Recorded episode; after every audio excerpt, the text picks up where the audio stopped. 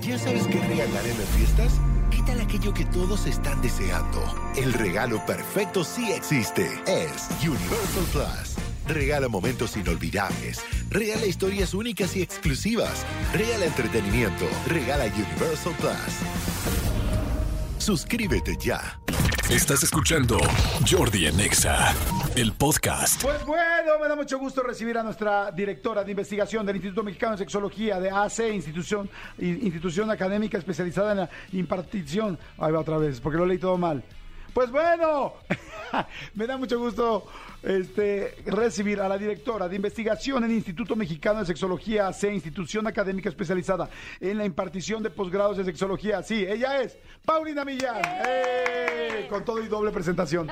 ¿Cómo estás, mi Pau? Muy contenta porque les traigo un tema que a mí me apasiona. O sea, ustedes se han preguntado sobre las películas que tanto reflejan la realidad del sexo, porque alguna vez en una investigación que hicimos que Las películas traje, porno, sí, ¿refieres? todas, todas. O sea, la gente me decía, yo a mí lo que me hubiera gustado saber antes de iniciar mi vida sexual es que las películas en general, también el porno, no reflejan la realidad del sexo.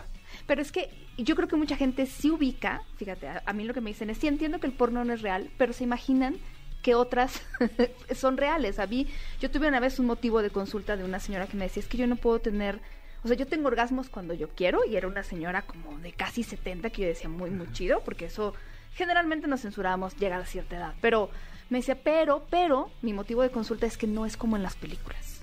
O sea, que no es algo como que llega él. Y eh, me- me- específico me dijo de una película de las 50 sombras de ella. De Grey. De Grey. Entonces me dijo, ella sí tiene orgasmos bien rápido. Incluso en el libro así me dijo. Y yo no puedo. Entonces, ¿cómo le hago? Y hay algo mal conmigo. Entonces sí creemos de repente. Cambia que- de libro. sí. Pone las 50 sombras preco- me- menos precoz y a eso. Menos pre- exacto. Oye, pero, ok, claro, si la gente llega a pensar. Por supuesto. Que lo que sucede ahí tiene que suceder.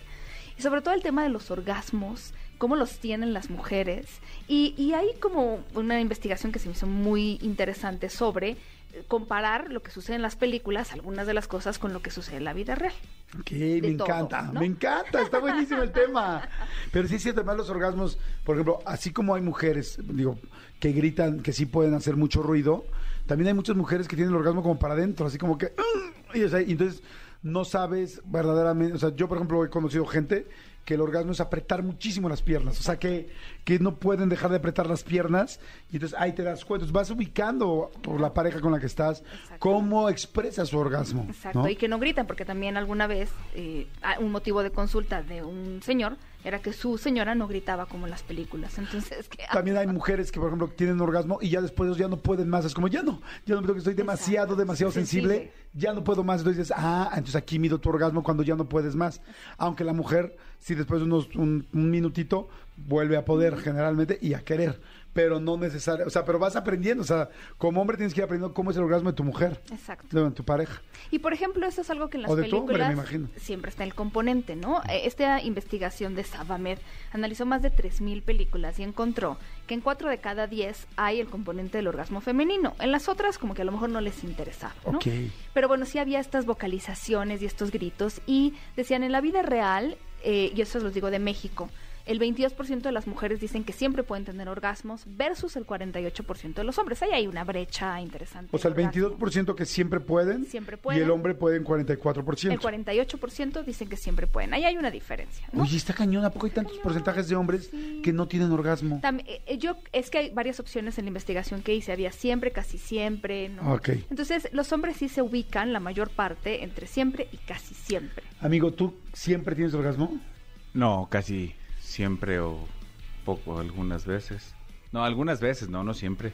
No. Y es que además No, también... es que sí. Orgasmo No implica nada con la satisfacción sexual, porque Sí, al no. final entendemos que también a veces tú puedes hacer algo por tu pareja que tiene ganas.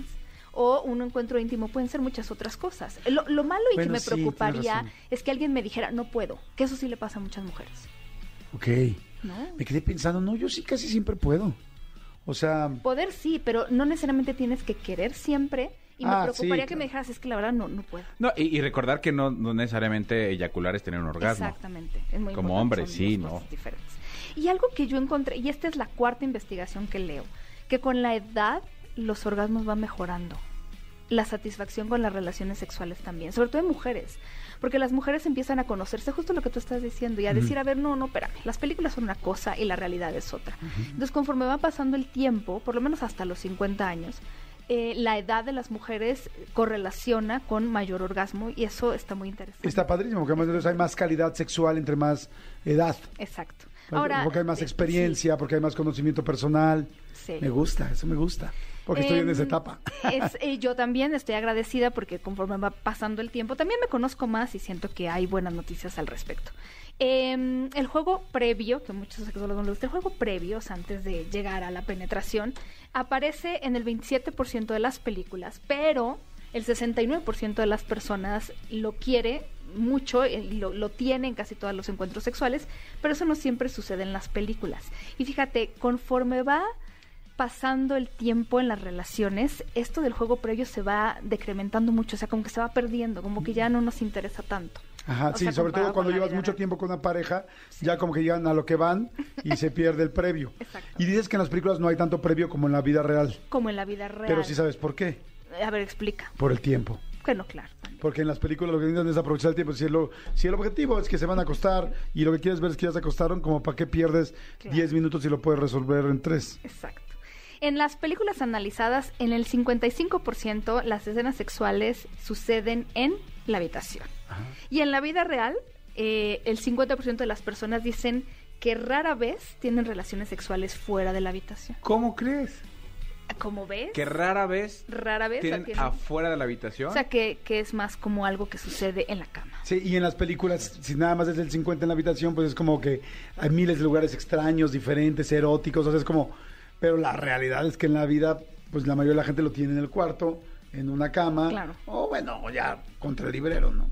Ahora, la o mayor contra la mesita. o en el baño de tu vecina. Eh, Exactamente, Sí. o contra el lavabo. en las O películas el- contra la pared, o contra los mosaicos, ¿no? o contra el flotador de... ¿no? también. Claro. Es que todo. Eh, No, exacto. O en la alfombra, ¿no? Bueno, Hasta pero que es, raspe. eh, el raspe, exacto, depende del Raspe. iPhone. Bueno, en las películas el 35% de las escenas ocurren durante el día. Y la gente que la entrevistaron dijo, bueno, sí durante el día, pero solamente si es fin de semana, si no en la noche, ¿Y eso por qué? Pues por el trabajo. por el trabajo. En las películas el 31%... Aunque hay muchos en los moteles y los que andan con alguien de su oficina no se hagan, nos hagan que no vienen el día. La Se hora de hagan, la comida. A la hora de la comida vamos a comer té, ¿no? O comer nos. Exactamente. Está bien, también las parejas O a pueden- comer la O, a- o tela. dejo. No, comer tela. Ok, en las películas el 31% de los hombres en las escenas analizadas usan calcetines. Y en la vida real, ¿En las películas cuánto? 31%, en la, 31 de las ¿Tanto? escenas, ajá, qué raro, ¿no? Ay, sí. Qué raro. Sí, es algo y en la tan- vida real, el 34% de los hombres dijeron que frecuentemente usan calcetines. No hay manera. No, pero fíjate que yo leí un estudio justo, yo sé que no es muy sexy para muchas personas, que los calcetines ayudaban a tener orgasmos. Porque Sí, mantenían los porque te pies- estás sobando ahí con el calcetín cuando tienes a nadie. Agarra tu parte- calcetincito mm, como guante.